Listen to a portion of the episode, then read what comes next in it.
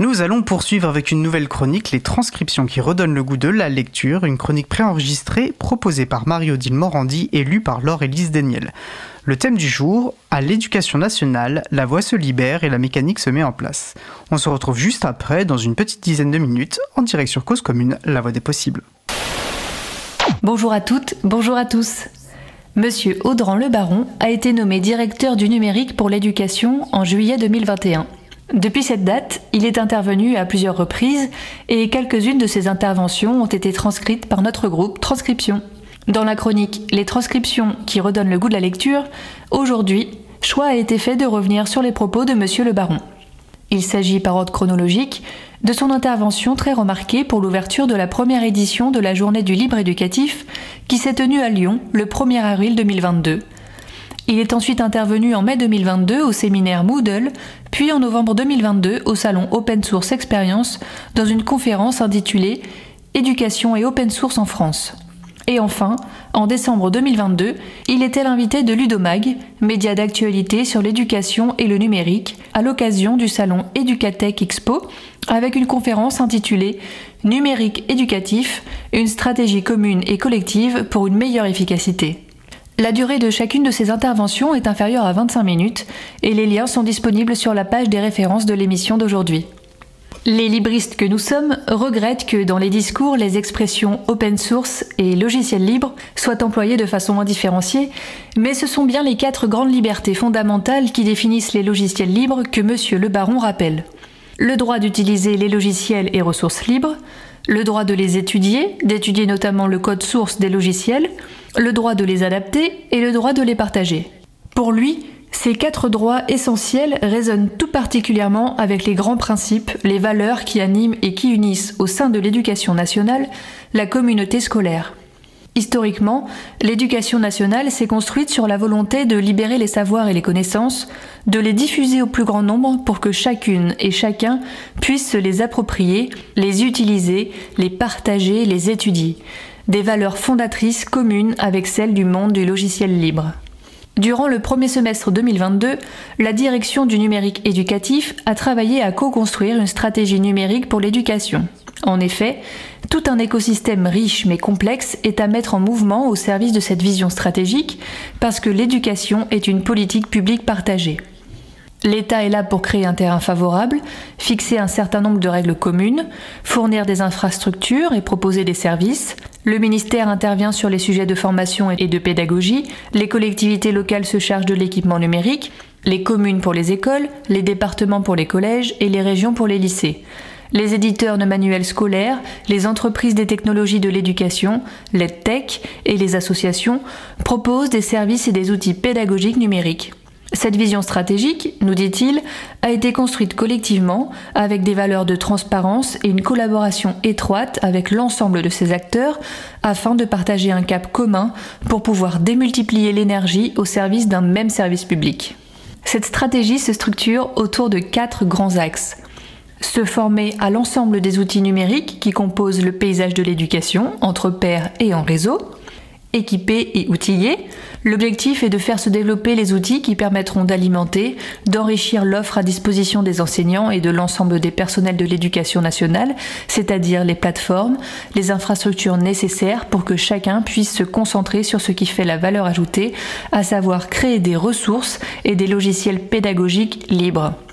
Et enfin, animer afin de mettre en réseau l'ensemble des acteurs qui contribuent, les faire se parler, travailler ensemble pour construire le libre éducatif de demain. Le ministère et la direction du numérique pour l'éducation ont un rôle dans le fait de construire un contexte qui soit favorable au développement de communs numériques, de ressources et logiciels libres au service de l'éducation afin de rendre le système scolaire à la fois plus efficace et plus efficient. Quelques conditions sont à respecter. L'enjeu principal est de fournir aux professeurs une offre numérique qui soit à la fois simple, utilisable facilement, avec une expérience utilisateur au centre de la conception de ces services. L'offre numérique proposée à la communauté éducative doit être stable et pérenne. C'est-à-dire ne plus dépendre de tel ou tel marché public. La garantie de pérennité est un gage de développement des pratiques.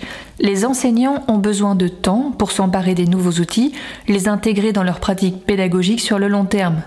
Ces impératifs ont un impact sur le budget qu'il faut lui aussi pérenniser.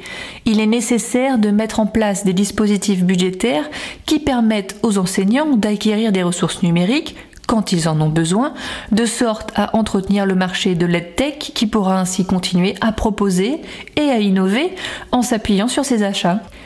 Les services doivent fonctionner correctement les uns avec les autres, donc des règles d'interopérabilité doivent être fixées.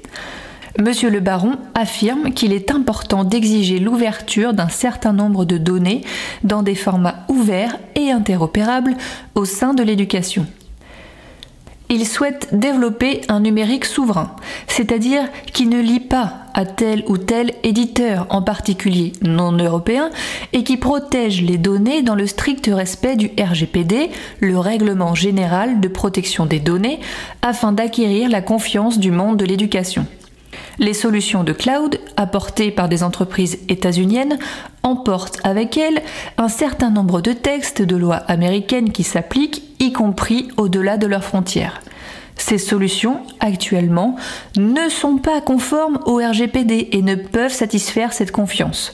On doit privilégier des offres de services qui permettent une pleine compatibilité avec ce règlement européen à ce sujet dans l'émission Smart Tech du 4 janvier 2023, menée par Delphine Sabatier, intitulée Travail en ligne, le choix du libre, il est rappelé qu'au mois de novembre 2022, le ministère de l'Éducation nationale, en réponse à une question du député Philippe Latombe, a demandé d'arrêter le déploiement ou l'extension des solutions non compatibles avec le RGPD, proposées par Google ou Microsoft aux élèves et aux enseignants. Jean-Paul Smets, défenseur du libre de longue date, souligne qu'il existe énormément d'alternatives dans le monde du libre. Au cours de cette émission est présentée la plateforme NetFrame, simple d'usage, de Valentin Priluski, désormais en logiciel libre, gratuite pour l'éducation, pour les laboratoires de recherche et pour les associations, afin d'augmenter sa diffusion auprès des communautés et permettre à tout le monde de l'utiliser. Pour Valentin, il faut tordre le cou aux vieux clichés qu'on entend encore parfois dans la bouche des décideurs publics, colportant que les logiciels français sont moches et ressemblent à des logiciels des années 90.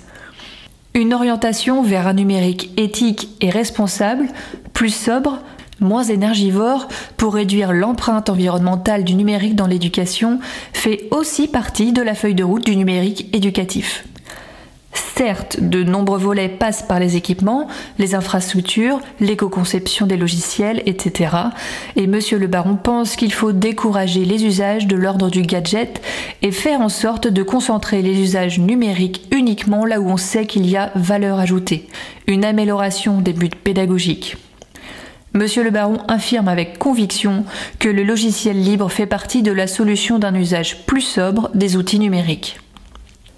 Nous vivons dans un monde de plus en plus informatisé, numérisé à tous les étages, dans toutes les professions, dans la vie sociale.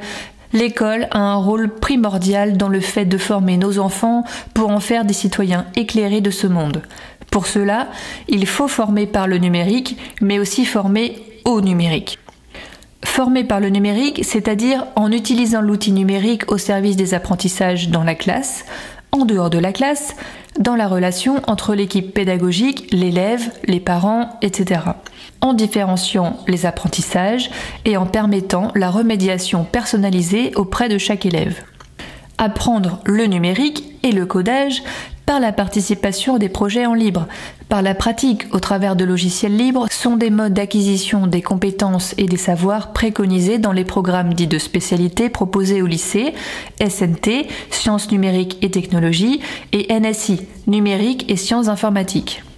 Monsieur le baron rappelle l'existence de la plateforme PIX, entièrement en open source, dont le code est librement accessible, partagé et ouvert aux contributions.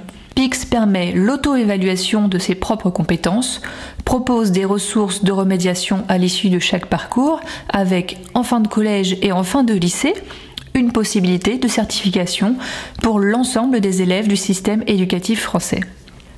Sont énumérées et commentées les solutions, les services soit déjà déployés, soit en cours de déploiement, à disposition des établissements scolaires et vous trouverez cette liste en lisant ou relisant les transcriptions.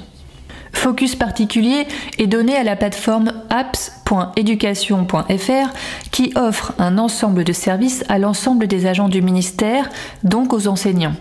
On peut y trouver Big Blue Button, le logiciel de classe virtuelle et de visioconférence, un service PeerTube de partage de vidéos alternative à YouTube, gratuite et garantie sans pub, un service Nextcloud qui permet à tout professeur d'avoir ses documents hébergés dans un cloud français sur la base de logiciels libres, etc.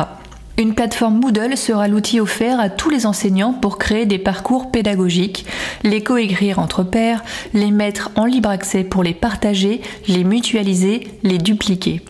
Chaque professeur pourra venir récupérer des contenus, se les réapproprier, les modifier, les améliorer et les reverser à l'ensemble de la communauté. Définition même du commun numérique. Un accompagnement des enseignants sera prévu pour les aider à intégrer l'utilisation de cet outil dans leur pratique pédagogique. Cette plateforme en construction est basée sur un logiciel libre et chacune des évolutions de son code source sera reversée à la communauté Moodle, comportement identique à celui en action pour le logiciel Big Blue Button. Ainsi, l'éducation nationale contribue au développement, en tout cas de certaines fonctionnalités, des logiciels libres qu'elle utilise. Dans un élan de lyrisme, c'est lui qui dit Monsieur le baron nous fait part de son rêve démocratiser l'usage de Moodle, former la communauté pour mettre l'ensemble des acteurs en synergie et avoir ainsi bâti, dans 5 ans, un Wikipédia de ressources pédagogiques pérennes et interopérables, des programmes français, ambition on ne peut plus motivante. Il ajoute que le monde de l'éducation et le monde des logiciels libres, étant donné les valeurs qu'ils partagent, étaient faits pour se rencontrer. Ils se sont rencontrés, la rencontre a été plus que fructueuse et ils ne sont pas prêts de se quitter. La stratégie du numérique pour l'éducation 2023-2027 a été présentée fin janvier 2023. L'April a étudié ce document et dans un communiqué de presse récent que vous pouvez lire sur le site april.org se montre surprise du fait que soit évoqué, comme allant de soi dans les pratiques du ministère relatives à son système d'information, une priorité au logiciel libre sans aucune indication quant à la mise en œuvre opérationnelle de cette priorité.